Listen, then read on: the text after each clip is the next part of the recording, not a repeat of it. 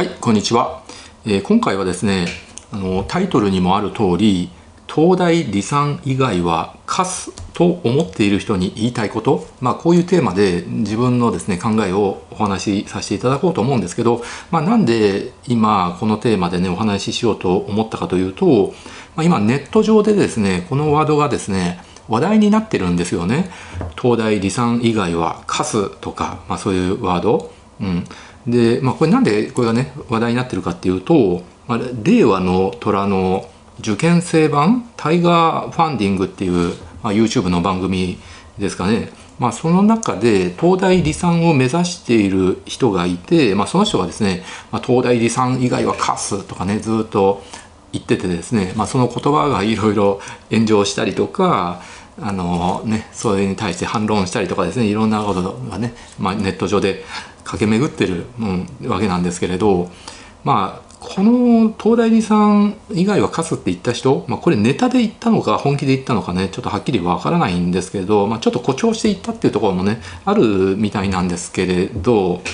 まあこの人だけじゃなくてねこの人以外にも、まあ、世の中にはですね、まあ、学歴重視の人あの学歴中って言われてる人ですよね。あるいは学歴コンプレックスを持ってる人とかあとやたら学歴マウントを取る人とか、まあ、やたら学歴を気にする人っているんですけれど、まあ、僕のあの意見としてはですねもう学歴なんて社会に出たらもう関係ないですよと、まあ、それが言いたくてですねこの動画を撮らせていただいてるわけなんですけど、まあ、これは医学部の中でもそうです。えー医者になってからの話でもそうだしあと医者以外、まあ、他職業をつく人でも学歴なんて関係ないんですよ。あの学歴っていうのはただ単に、まあ、高校生の時、まあ、勉強して、まあ、受験勉強をするわけですよ。で偏差値がどれぐらいあってでどれだけの偏差値ににねの高い大学に入ったかっていう、まあ、ただそれだけ人生における通過点の一つなんですよ、まあ、18歳19歳とかねそれぐらいの年齢での通過点の一つであるだけなんでそれで今後の人生がですね決まるとかその人の能力が決まるとかね、まあ、全然そんなことはないんですよね。うん、まあ例えばですねその高校生の時だって部活動をめちゃくちゃ頑張る人だっているじゃないですか。であと遊びをすごい頑張る人。部活を頑張ることとか遊びを頑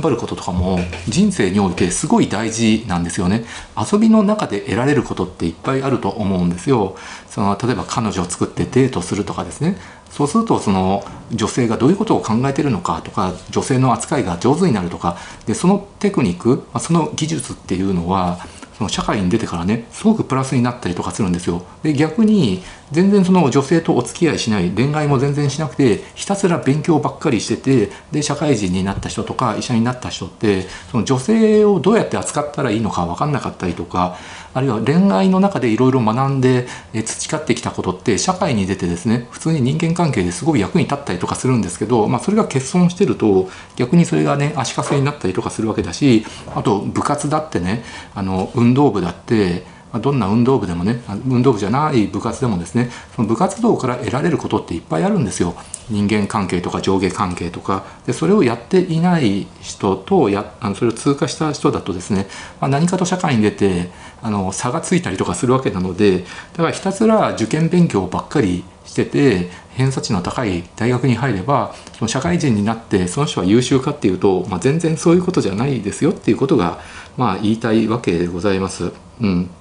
でまあ医者の世界ではどうかと、えー、医者の世界でもですね結構その学歴をすごい気にする人っているんですよ。医学部ってあの偏差値がすごい高いところもあれば、まあ、医学部の中では低いところもあるわけであってそれなりに差があるので、まあ、偏差値の比較的低い大学に入った人、まあ、医学生の人とかそこを卒業したお医者さんとかでも結構学歴コンプレックスの人って結構いるんですよでちなちなみに僕は藤田医科大学っていう大学でもう真ん中より下の大学なんですけれど僕に関しては学歴コンプレックスとか学歴気にするとか一切ないんですよね。うん、っていうのは、まあ、僕美容外科医として働いてて、まあ、僕今48歳なんで医者になっても24年ぐらい経つんですけれど、まあ、それなりに医者になってからもね頑張ってあの手術もねできてで、まあ、たくさんの患者さんにも感謝していただいてで自分がね手術やってるところをねいろんな自分より若い先生に見学してもらったりとかあるいは僕のね手術動画を YouTube にアップしたりとか、まあ、そういう手術を見てくれるとですねみんなね僕のことねすごいリスペクトしてくれるんですよ。まあ、例えばね東大とか京都大学とか慶応とか大阪大学とか、まあ、自分の大学よりも全然偏差値高いところの下自分よりね後輩の先生がですねすごい僕のことリスペクトしてくれるんですよね「あ先生すごいなすごいですね尊敬します」とか、まあ、それ以外のね僕の普段出してる YouTube の動画とか見て「先生のことすごいあの尊敬してます」って言ってくれる人ねすごいたくさんいるんですよ。例えば学会場とか行ってもそうやって声かけてくれる人とかねすごいいるんでもう学歴関係ないなって思うし僕も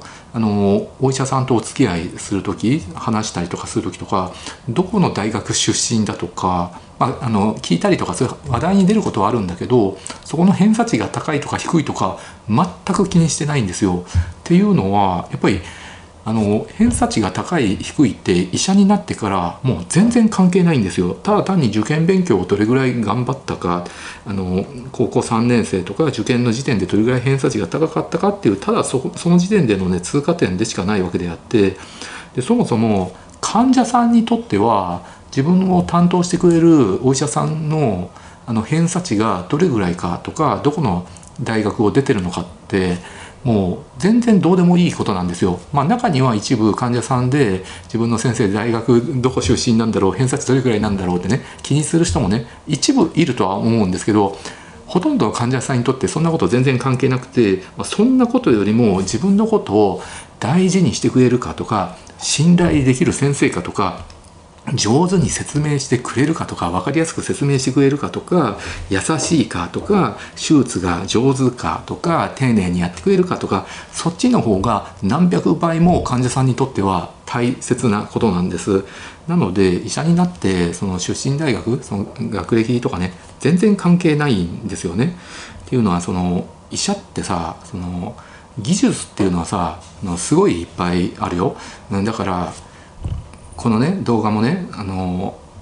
今医学生の人とかあるいは医者になってねまだ間もない人とか研修医の人とかねいっぱい見てると思うんでその若い先生とか医学生の人にはですねあのこの動画でねあの学んでほしいんです。医者っていうのはねその技術っていうのはもうすごいいっぱいあるあるよ。うん、そりゃ手術がうまいとかねあ手先が器用とかそれはその学校の勉強がねどれぐらいできたかとか、まあ、それもね技術のうちではあるんだけれどそんな技術よりもねもっともっとね医者にとって大事な技術ってすごいあるんですよ。トーク力とか上手に患者さんに説明してあげることができるかとかあるいは学会発表で上手にね喋ることができるかとか論文を書く能力があるかとかね、え、優しく患者さんに説明してあげることができるとかえー、患者さんもね本当にいろんな方がねいらっしゃるわけですどこの科でもねいろんな患者さんがいるのでその患者さんに応じて、え、適切に対応できるかとか、まあ、怒らしちゃったりとか、えー、しちゃダメだし納得していただけるように丁寧に説明してで自分のことをね信頼していただかないといけないわけです。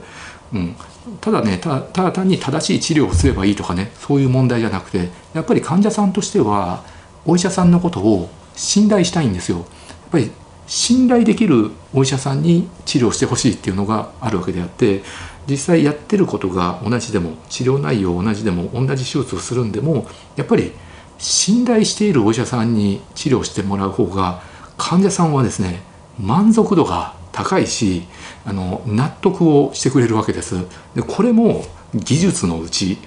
うん、だから医者になってねまた医学のこと医学をねいろいろ勉強したりとか手術主義をトレーニングするとかこれも技術のうちなんだけど技術っていうのはそれだけじゃないんです。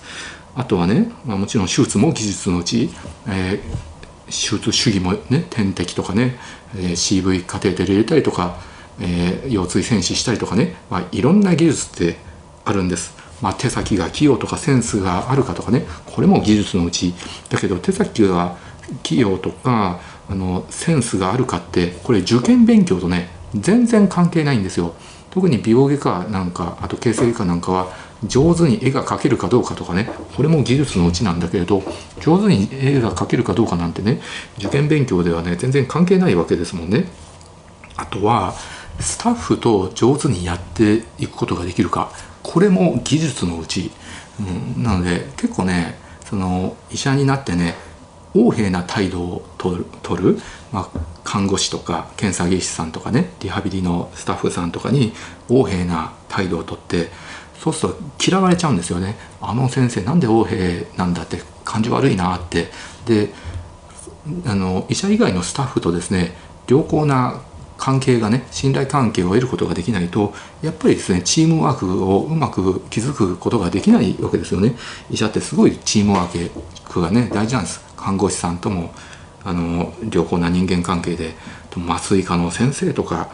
あとは検査技師のねポンプ回してくれる先生とかですね。いろんな人とうまくやっていくっていうことも大事でこれも技術のうち、うん、あとはね体力スタミナ。これも技術のうち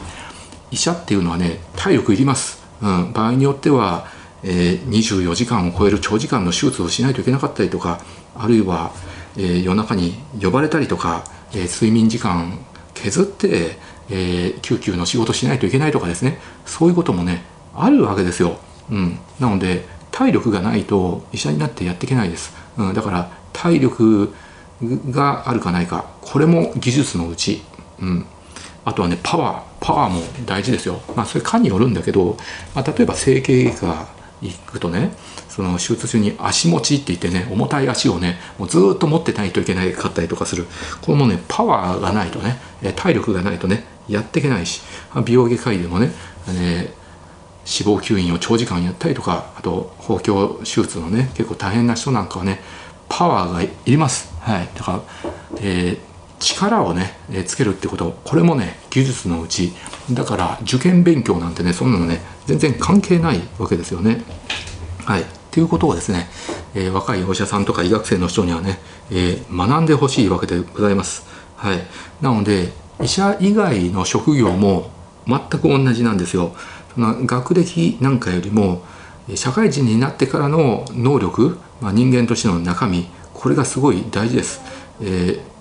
ね、パソコンいじることができるかとかですね、えー、あの書類を作ってね期限内に収めることができるかとかね営業でのねトーク力とかですねもう受験勉強ではの学ばなかったことそれがほとんどなんですよ、まあ、そもそもね受験勉強でね勉強したことなんてね医者になってねあの全く使わないですからまあほとんど使わないですからね。はい。ということなんですよ。なのでまあ医者でも医者以外の職業でも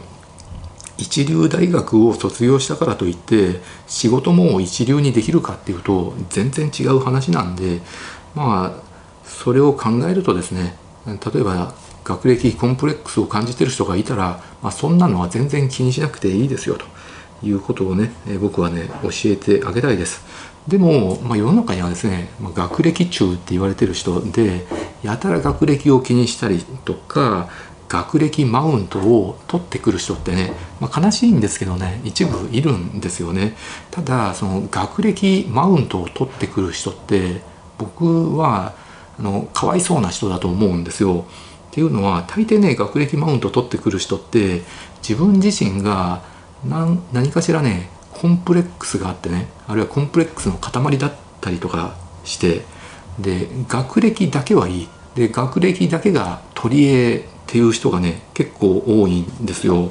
なので例えばいい大学出てって学歴はいいんだけど、まあ、自分より優秀な人がいたとしますよね。でその人はねあのその優秀な人に嫉妬するんですよ。あいつ自分より仕事ができてかっこよくてモテて羨ましいなって。でそういう場合ね人間ってねその人のあらを探すんですよね。あらを探してそこをつっつこうとか攻撃しようとかしてそうするとああいつ自分よりあの学歴があの悪いとかねあのフラン大学出てるとかなったりとかすると、まあ、そこをついて何々大学のくせにとかね俺は何々大学出てるんだぞとか、まあ、学歴マウントを取ったりするわけなんですよ。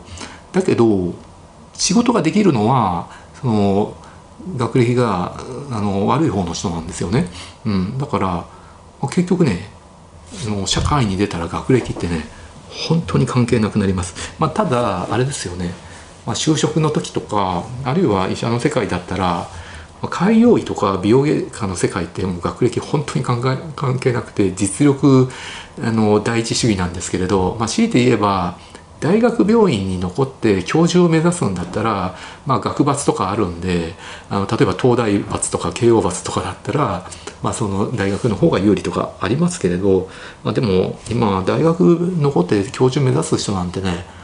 あんまりいないんですよね昔と比べると教授になってもいいことなんかないんで、まあ、となるとまあ学歴関係ないですよね。はいということが言いたかったわけでございます。はいご視聴ありがとうございました。